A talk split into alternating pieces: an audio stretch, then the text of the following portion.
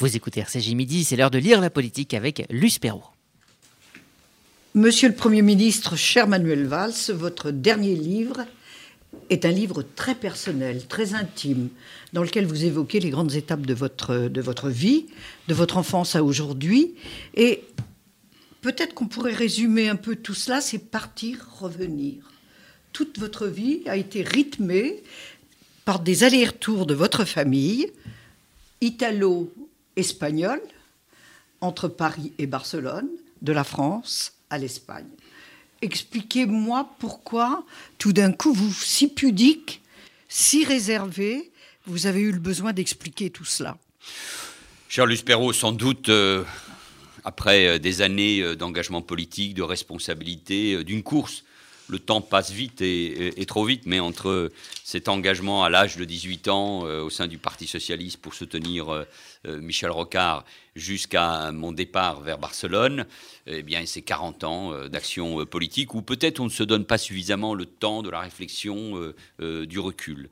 Et après ces presque trois ans passés à Barcelone, avec des changements dans ma vie comme dans ma vie euh, euh, personnelle, j'ai eu besoin d'écrire ce livre, qui est en effet un livre personnel, euh, intime, avec la pudeur qui s'impose. Celle que l'on vous connaît. Mais c'est une forme de catharsis, où c'est l'occasion, au fond, de se livrer, de dire, bon, aux Français de me connaître davantage, mes passions pour la France, ma passion pour la France, et de comprendre qui je suis. Et vous avez c'est très joliment dit. Vous avez raison de souligner qu'une partie de ma vie est faite de ces allers-retours entre ces différentes cultures. Mais au fond, pour dire quelque chose qui pour moi est définitif, euh, mon amour pour la France.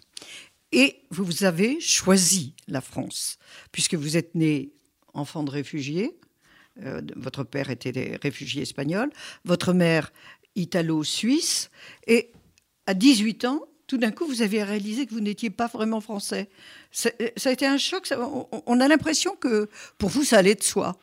Je suis un mélange de cultures. Euh, chez moi, on parlait euh, catalan. D'ailleurs, je parle toujours catalan avec ma mère, avec ma sœur, avec euh, Susana, mon épouse, avec beaucoup d'amis. On parlait aussi espagnol, parce que mon père était ami de José Bergamin, un grand philosophe espagnol. Ou Italien aussi? D'Alero Carpentier, le grand écrivain cubain. Italien aussi, même si à la fin on évitait de parler trop de langues, parce que quand on est très jeune, on n'en parle plus aucune à la fin. Mais, j'étais français euh, par l'école de la République que je fréquentais dans le 4e arrondissement, par euh, mes amis, par euh, mes lectures, bien évidemment, et avant, et avant les différentes écoles primaires de ce, de, ce, de ce quartier. Et puis à 16 ans d'ailleurs, euh, je, m'aperçois que je ne suis pas français puisque je dois demander une carte de séjour et je dois passer par euh, euh, cette procédure relativement longue, un questionnement de la part de la police qui m'interroge d'ailleurs, c'est un vieux formulaire, je ne sais pas quand il date, sur les mœurs de mes parents. Je me retrouve à la préfecture de police de Paris avec euh, évidemment dans des conditions épouvantables. Ils avaient fui euh, leur pays, euh, les Cambodgiens, les Vietnamiens qui fuyaient les dictatures communistes. Donc voilà. Et c'est pour ça qu'à 18 ans, à partir de 18 ans, je, décide, parce que je ne l'ai pas automatiquement, je ne suis pas né en, France, contrairement à ma sœur, mes parents sont étrangers, de devenir français. Et donc j'ai appris, c'est le sens de ce livre aussi, à devenir français grâce à mes parents, à la culture, à la langue, à l'école de la République. Euh, mais beaucoup grâce aussi à l'engagement euh, politique, parce que l'engagement politique a fait de moi euh, un Français, et un Français qui a ensuite exercé de hautes responsabilités. Avec des valeurs qui sont très particulières à la France. Ce que ce que vous révélez aussi, c'est la place très particulière que les livres ont eue dans votre, dans votre enfance, depuis toujours Pas de télé chez les Valls Non, moi j'ai été élevé dans une famille modeste sur le plan financier. Mon père avait acquis un atelier dans le, dans le 4e arrondissement, 4e arrondissement qui était un quartier extrêmement populaire dans les années 60 et, 70, et, et, la baignoire était dans la cuisine, mais qui était très riche intellectuellement. Et donc c'est vrai que euh, la musique, la peinture, mon père était artiste peintre, j'en parle aussi dans un chapitre consacré aux impressionnistes et, à l'orangerie, mais le livre était un moyen de s'éveiller. D'ailleurs, le livre reste toujours, selon moi, euh, le meilleur moyen de s'évader euh, du rêve. Et évidemment, je parle et j'évoque les, romans. Donc le livre a énormément compté, et peut-être parce qu'en effet, la télévision n'était pas présente, la radio, les grandes émissions, bien sûr, de France Inter à l'époque, le livre Et ben, j'ai toujours, voilà, j'ai besoin, moi, de, de, lire deux, trois livres en même temps, de, de, de me plonger. J'aime beaucoup le roman parce qu'à travers le roman, on s'évade, ou, ou la plume d'un Stéphane Zweig peut, peut, peut, vous permettre, au fond, de mieux connaître et l'être humain et l'histoire de l'humanité. Et Jules Verne. Jules Verne, c'est bah, Jules Verne, c'est ma télé euh, de gamin, oui. Euh, c'est euh, deux ans de vacances, c'est les enfants du capitaine Grande, et puis parfois après, ce seront des livres plus, plus politiques, comme Les naufragés du Jonathan, l'histoire d'un anarchiste qui cherche à construire sur une île une société parfaite. Ça n'existe pas et ça se termine évidemment dramatiquement. Oui, Jules Verne, bien évidemment. Alors il y a une autre passion dans votre vie que vous partagez avec beaucoup de Français, le football. Oui, que je partage avec des, milliards d'êtres humains, euh, bien évidemment. Oui, le football, j'en parle d'abord parce que je suis un dingue euh, de foot. Euh, mon club, c'est le FC Barcelone depuis toujours. Barça. Le Barça. L'hymne a été écrit par Manuel Valls. Ça n'est pas moi, je vous rassure. C'est un cousin de, de, mon père. le foot, en même temps, c'est un sport populaire, c'est un sport de passion. C'est un sport qui permet à un gamin de devenir un personnage adulé. On joue le foot dans des stades extraordinaires, mais aussi sur une plage ou sur un, un terrain vague. Et puis aussi, je dis que, attention, le foot, on a voulu faire dire beaucoup de choses. Euh, c'est un sport très politique, très politisé, et j'évoque en effet cette France de 98, euh, Black Blamber, où on a cru que c'était la réconciliation enfin atteinte euh, dans la diversité française. On s'est trompé, et deux ans après, les sifflets lors du match France-Algérie, match amical voulu par Zinedine Zidane, sifflets à la Marseillaise, montrent la rupture au fond avec une partie de la jeunesse qui siffle la Marseillaise et qui au fond crie sa haine à l'égard de la France au fond, vraiment, euh, c'est sans, précédent que la Marseillaise soit sifflée dans un stade. Oh, elle a été par les supporters corses euh, aussi euh, lors des finales de la Coupe de France et Jacques Chirac avait eu à ce moment-là la bonne chez les Corses. Oui, mais parce qu'il y avait là quelque chose. Oui, parce qu'à force de vouloir faire tout dire au football. de lui permettre de, de, lui demander de régler nos problèmes identitaires, eh bien, quand il y a une rupture comme celle qui s'accomplit ce jour-là, avec l'Algérie, avec tout ce que cela veut dire en termes de, euh, de, de, mémoire, à ce moment-là, c'est encore plus fort euh, que n'importe quel euh, événement. Donc c'est en effet un événement sans précédent. Et vous expliquez aussi très bien lors de cette, cette Coupe du Monde, vous êtes auprès de Lionel Jospin qui est alors Premier ministre de cohabitation de Jacques Chirac, et vous, vous expliquez que, contrairement à Jospin et à vous, Vraiment, Chirac ne connaît rien au foot, mais comme homme politique, quel talent pour récupérer, pour montrer, pour fraterniser. Euh, c'est une leçon pour vous, ça? Ah, Je, l'observais, puisque j'avais en charge la communication euh, du Premier ministre. Alors à ce moment-là, en 98, euh, peut-être c'était un des moments où le pays allait le mieux. Hein. On accueillait cette Coupe du Monde. Euh, L'économie allait mieux. La croissance euh, revenait grâce au, talent de, du ministre de l'économie et des finances. À l'époque, c'était Dominique Strauss-Kahn. Le gouvernement, c'était la, la la Dream Team. Donc, euh, comme une équipe de basket chère à Lionel Jospin, ça marchait très bien. Il y avait de l'optimisme qui était revenu. Et en plus, il y a eu cette Coupe du Monde gagnée par, par la France. Mais j'observais la stratégie de Jacques Chirac et derrière celle de sa fille, Claude, Claude Chirac. Je me rappelle d'ailleurs je, voyais Jacques Chirac emprunter. Je me rappelle qu'il avait dû lire même les trois lignes ouvrant euh, euh, la Coupe du Monde. Mais au fur et à mesure que nous avancions, et notamment évidemment le jour de la finale, il avait sous sa veste le maillot de l'équipe de France. Euh, tel un ressort, il bondissait à chaque action et bien sûr à chaque but de l'équipe de France. Et pas un côté qui connaît bien le, foot, mais avait l'air un peu emprunté, rigide, un peu raide, bien évidemment, face à un Jacques Chirac qui lui. L'austère ne savait pas se marrer quand non, il fallait. il y a cette phrase belle et terrible de Michel Platini, je lui reprochais d'ailleurs à l'époque à Michel Platini, qui disait que Jospin aimait le sport et Jacques Chirac les footballeurs. et en, les sportifs et en l'occurrence les, les, footballeurs. Moi j'ai passé une finale de Coupe du Monde extraordinaire auprès d'un personnage, je me suis dit mais tiens je le connais, je le connais, je me suis rendu compte que c'était Grégory Peck. Donc pour moi, qui est un grand copain de, de, Chirac, ce grand acteur hollywoodien, et pour moi la soirée était déjà magnifique. La victoire de l'équipe C'était deux légendes. C'était deux, la légende du foot et la légende euh, du cinéma. Et puis alors la vraie vraie passion dans votre vie, bien évidemment, c'est la politique. Vous tombez dedans tout petit, à l'UNEF.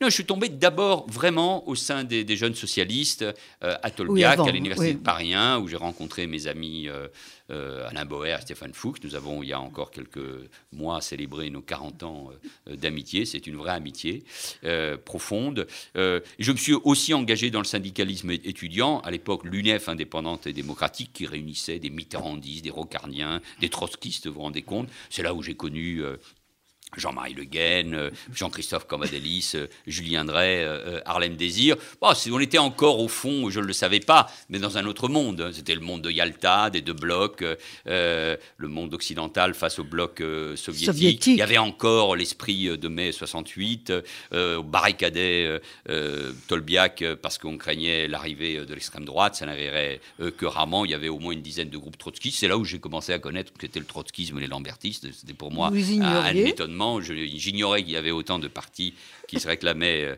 euh, ainsi de cette idéologie, partis euh, groupusculaires. Mais, bon, c'était une autre, autre. Aimé trop le syndicalisme étudiant et je me suis surtout engagé, moi, dans la, dans la vie politique. Et très vite, j'ai acquis des responsabilités au sein de l'équipe de Michel Rocard et parmi les jeunes socialistes. Alors, et pourquoi Rocard et pas, les, pas Mitterrand? J'ai été élevé euh, dans euh, le rejet des totalitarismes. Le, fond, quand même, des conversations, euh, de l'ambiance chez moi, c'était la guerre d'Espagne, que mon père avait connue très jeune, mmh. et notamment la guerre civile au sein de la guerre civile à, à Barcelone, qui a miné le camp républicain face euh, au franquisme. Le rejet, évidemment, du fascisme, du franquisme. Euh, la guerre d'Espagne était, au fond, euh, le, premier terrain de jeu des fascismes italiens et allemands, mais aussi le stalinisme. le stalinisme qui, poursuivait tous ceux qui étaient démocrates. Et, donc, euh, pour moi, c'était la modération. Moi, j'étais très vite, euh, très jeune, un jeune social-démocrate ennuyeux. Je n'ai jamais adhéré au Parti communiste, jamais, je vous l'ai dit, à une formation euh, d'extrême gauche. Et pour moi, les références à l'époque, c'était Felipe González, Willy Brandt, Olof Palme. pour moi, Mitterrand était un homme politique d'un autre temps. L'alliance avec le Parti communiste me semblait dangereuse. Non, plus, tard, euh, cette, relation avec, euh, Bousquet euh, qui, m'a fait évidemment sortir de, mes gonds. Mais à ce moment-là, et Rocard était pour moi en plus le jeune politique. Hein.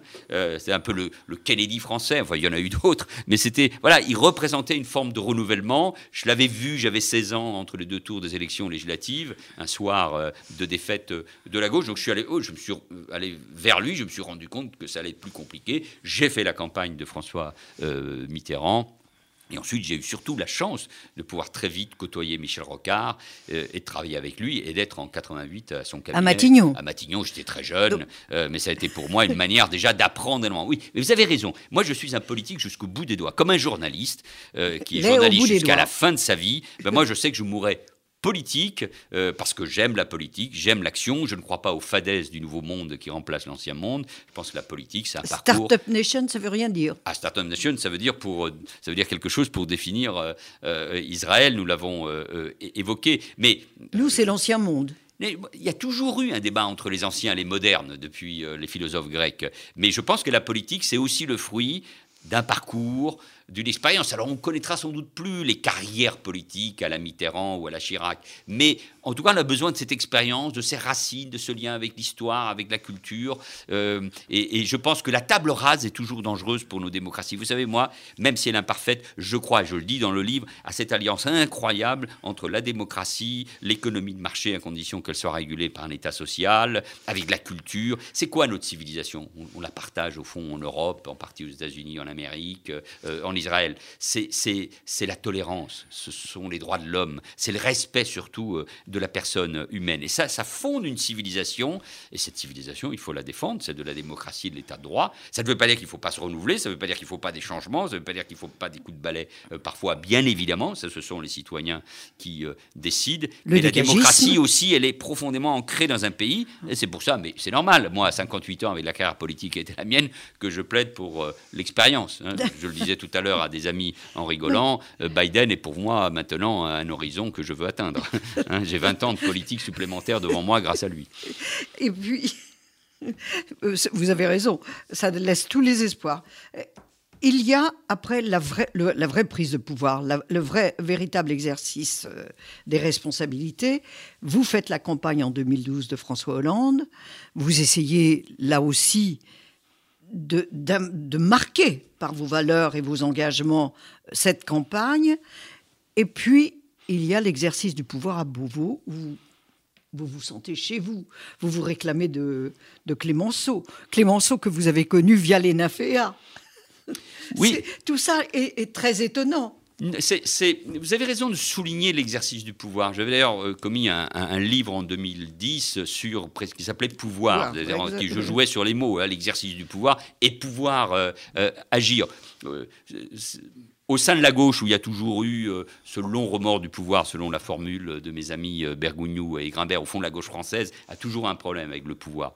Mais ce qui fait la différence entre un tribunicien, un agitateur euh, euh, et un vrai social-démocrate ou un social-républicain, c'est l'exercice du pouvoir. Alors, j'avais déjà connu ça grâce au cabinet ministériel où j'avais observé Rocard à Jospin, grâce euh, à mon action à la tête d'une grande collectivité comme la ville d'Evry. Mais le pouvoir ministériel, le pouvoir gouvernemental, gérer la France, c'est autre chose. Et quand vous vous êtes au cœur de l'État, c'est-à-dire du ministère de l'Intérieur, vous sentez le poids, le poids de l'histoire. Clémenceau, qui est l'inventeur du, ministère de l'Intérieur premier flic de France, premier flic euh, de France, et, et mais vous sentez tout le poids de l'État, des préfets, des sous-préfets, de la police, de la gendarmerie, il y avait déjà les prémices de la menace euh, terroriste. Et donc c'est autre chose. Vous, passez à un autre, un autre niveau. Mais pour un politique comme moi, qui aime ce pays, qui aime l'exercice du pouvoir, qui aime changer les choses, et parce qu'avec d'autres, et notamment les élus locaux, j'avais permis au Parti socialiste de changer sur les questions de sécurité, oui, j'étais vraiment chez moi, si je peux dire. Je me sentais très à l'aise dans euh, ce ministère essentiel. Et puis Matignon, que vous retrouvez. Oui, Matignon, j'ai toujours dit, en rigolant, bien sûr, qu'on m'a nommé parce que je connaissais très bien Matignon, euh, ses huissiers, sa, cuisine, ses bureaux, euh, son parc, qui était l'un des plus beaux de, France, mais au-delà de la galéjade. Les conciliabules au fond vers la rue Babylone. Oui, oui, il y a, ce qu'on appelle le, le pavillon kiosque à musique. Le, pavillon de musique qui permet effectivement des rencontres discrètes. Mais je connaissais Matignon, je suis rentré plus angoissé parce qu'il faut toujours douter. Euh, à Beauvau, je suis rentré à Matignon déjà avec deux ans d'expérience euh, au gouvernement. J'étais sans doute euh, prêt, mais en rentrant, je me suis avec une très bonne équipe dirigée par Véronique Bédac, qui était la première et la dernière femme directrice de cabinet d'un Premier ministre, faut-il le souligner, et une équipe de, très haut niveau. Je me suis rendu compte très vite que ça allait plus difficile. À, à l'intérieur, j'étais dans mon couloir et je ne voyais pas comment les choses se dégradaient au sein de la majorité. Et je me suis retrouvé Premier ministre, mais déjà avec les frondeurs. On a souvent raconté que les frondeurs, c'est moi qui les avais créés. Pas du tout. C'est sur les questions européennes. Deux ans avant, euh, il y avait déjà eu, et François Hollande n'aurait jamais dû accepter cela, il y avait déjà eu euh, euh, des votes différents de ceux de la majorité sur la question de l'Europe. Bon, donc je me suis rendu compte que ça allait être très difficile. Et quelques semaines après, j'avais déjà évoqué vous vous rendez compte la possibilité de la mort de la gauche, en tout cas du Parti socialiste, dans un Conseil national du Parti socialiste, tant j'étais conscient que... De la fracture. De la fracture et du fait que toutes les contradictions que nous avions accumulées pendant dix ans, sinon plus, par paresse intellectuelle, pour ne pas avoir euh, repensé euh, le monde, en surfant sur l'antisarkozisme. C'était facile, ça nous permettait de gagner les élections locales sans réfléchir. Bah, toutes ces contradictions nous explosaient euh, à la figure. Vous avez évoqué les attentats, mais vous n'avez pas été ménagé euh, quand même. Charlie Hebdo, vous découvrez l'horreur physique, vous avez dû vous rendre sur place, être confronté à la vue des cadavres, c'est terrible. Ensuite, le Bataclan, ensuite l'hypercachère, et vous rendez hommage au GIGN. Et à deux héros, dites-vous, Jean-Michel Fauvergue et Stéphane Favier, et Denis Favier, pardon. Pourquoi cet hommage parce que les, Français ont-ils conscience je crois, du rôle essentiel de la, de, la, gendarmerie, de la police pour les protéger? Je suis convaincu. Euh, d'abord, moi j'ai subi ça, mais ce sont d'abord euh, les, les, Français.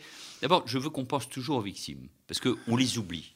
C'est pour ça que j'ai voulu créer d'ailleurs un secrétariat d'État aux victimes, parce que surtout après euh, les attentats du Bataclan, et les terrasses de Paris, je me suis rendu compte que nous allions vivre avec des centaines et des centaines de victimes. Les victimes elles-mêmes. Il y a eu Nice après. Euh, leurs proches, voilà, bien, bien sûr, mais entre en effet, novembre 2015 euh, et juillet 2016 à Nice, sur la promenade des Anglais, mais tout au long de ces, de ces, dernières années, ce sont des centaines de victimes. D'ailleurs, je suis euh, d'une certaine manière obsédé, marqué en tout cas par ce que va être le procès des attentats du 13 novembre 2015, qui va durer plusieurs mois, avec des centaines, des milliers de parties civiles. On a dû construire une salle spéciale pour euh, euh, ce procès. Mais il faut se souvenir des victimes, de leurs noms et puis de ceux qui nous protègent. D'ailleurs, le 11 euh, janvier 2015, à la grande manifestation, euh, il y avait cet amour qui s'exprimait pour, euh, pour, la police. pour la police et nos, et nos, et nos gendarmes. Et rappelez-vous, trois jours avant, il y a eu cette intervention simultanée du, du, GIGN, les gendarmes, mais aussi, évidemment, pour ce qui concerne l'hypercachère de la BRI et, et, du RAID. Et je parle en effet de ces héros, parce que ce sont des hommes, ou des femmes d'ailleurs, particulièrement courageux. Et j'ai J'évoque euh, évidemment la figure euh, de Denis Favier, qui était directeur général de la gendarmerie. Je l'ai nommé à ce poste, qui était avant euh, à mon cabinet. Parce que toutes les valeurs qu'il porte sont, je crois, aussi des valeurs de la France et qu'on a besoin de ces héros, de ces hommes, de ces femmes courageux qui sont en première ligne face au terrorisme. Et vous avez une autre héroïne, Elisabeth Banater. Ça n'a pas dû être facile pour vous de naviguer entre Sylviane Agazinski et Elisabeth Badinter. oui, je l'évoque. Alors, des, femmes de, caractère, d'ailleurs opposées, par exemple, sur euh, la, gestion euh, de la, de la gestion pour autrui, de, la, de, la, de, la, GPA, mais euh, de femmes d'une très grande intelligence. J'évoque cette France que j'aime et ce couple étonnant que forment Robert et Elisabeth Benater. Je, parle d'une aristocratie sans particule, d'une aristocratie républicaine.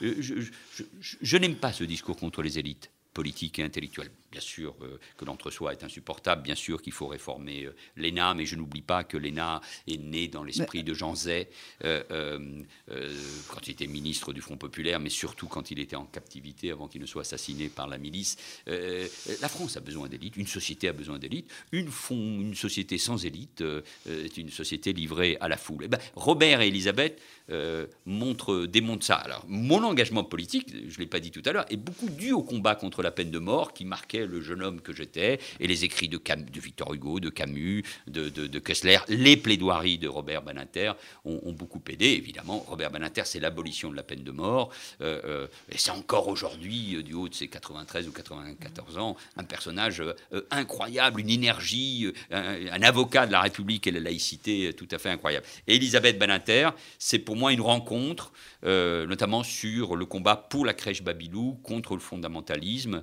et c'est l'intransigeance à travers euh, son beau visage, ses yeux bleus, euh, euh, qui vous regardent toujours et qui vous impressionnent. Mais c'est aussi l'historienne, celle qui écrit sur la mère de Marie-Antoinette, sur, Marie sur le XVIIIe siècle. C'est aussi une intellectuelle qui pense à la question de la maternité. Et, mais pour moi, il y a un texte fondateur d'Elisabeth Benater et qui montre toutes les difficultés de la gauche à partir de 1989 sur l'affaire du voile de Creil. Et le texte d'Elisabeth Banater, de Alain Finkielkraut, d'Elisabeth de Fontenay, de Régis Debray et de bien d'autres, en disant attention, on est en train de céder. Et quand on ne se bat plus pour les valeurs de la République et la laïcité, euh, quand on accepte et qu'on considère que euh, c'est tout à fait progressiste euh, que des femmes ou des filles soient voilées, alors à ce moment-là, on perd le sens des choses, le sens du combat et des valeurs. Et ce texte est prophétique. Il marque, je crois, une césure euh, qui euh, ira euh, s'amplifiant tout au long des décennies qui suivront. J'étais, lors de votre discours d'ouverture, j'étais dans, l'hémicycle. D'investiture, oui. oui. pour le discours d'investiture. C'était votre deuxième discours d'investiture. un hémicycle qui vous acclame debout. Ça ah, n'était jamais arrivé. Le 13 janvier. Le 13 janvier. Ça n'était jamais arrivé celui que vous appelez votre deuxième discours d'investiture. Absolument.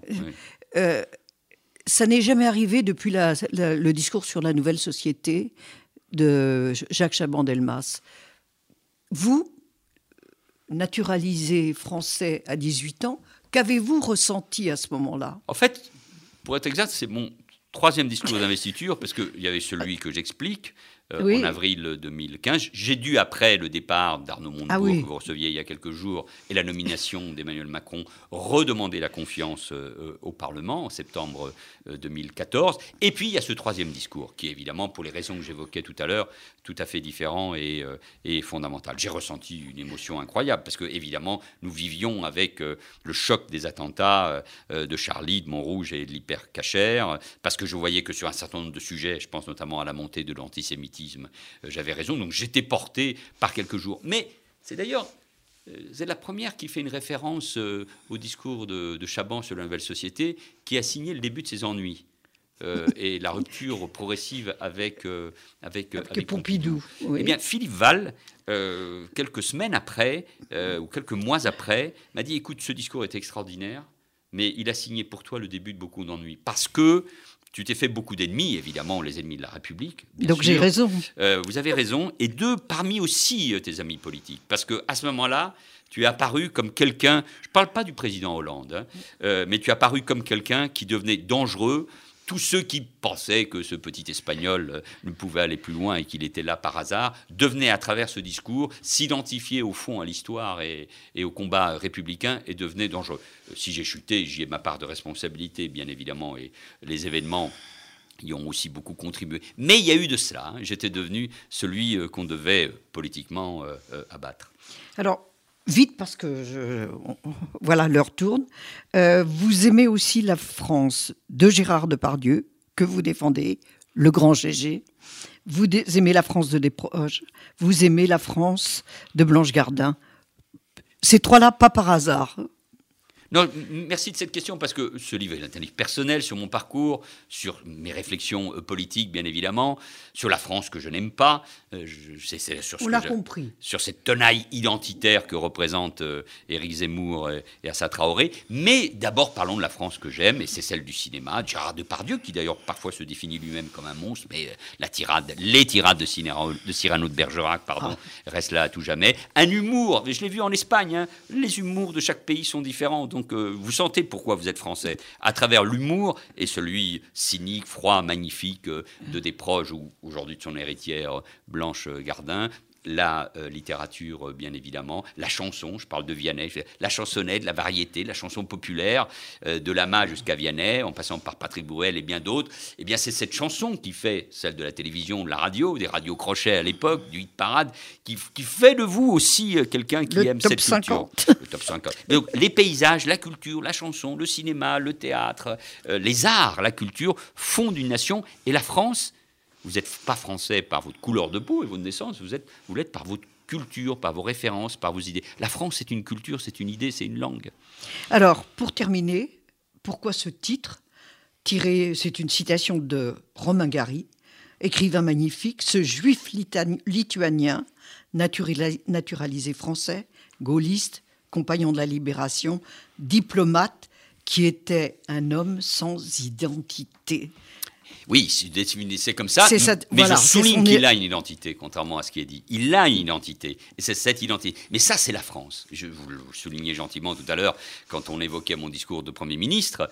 Euh, mais c'est la France. Un, homme comme Gary, juif fuyant les pogroms, avec sa mère qui veut en faire un grand Français, un, diplomate, qui choisit le gaullisme, qui choisit de combattre pendant la guerre, qui est compagnon, de la libération. Ils ne sont pas nombreux. Euh, consul, euh, le mari de John Seaberg, deux fois, on le sait dans quelles conditions grâce à sa double identité, euh, euh, Goncourt, il est la France. Bah, écoutez, ça, moi je face parfois au déclinisme et au discours euh, sur, sur, le, sur, sur, notre déclin.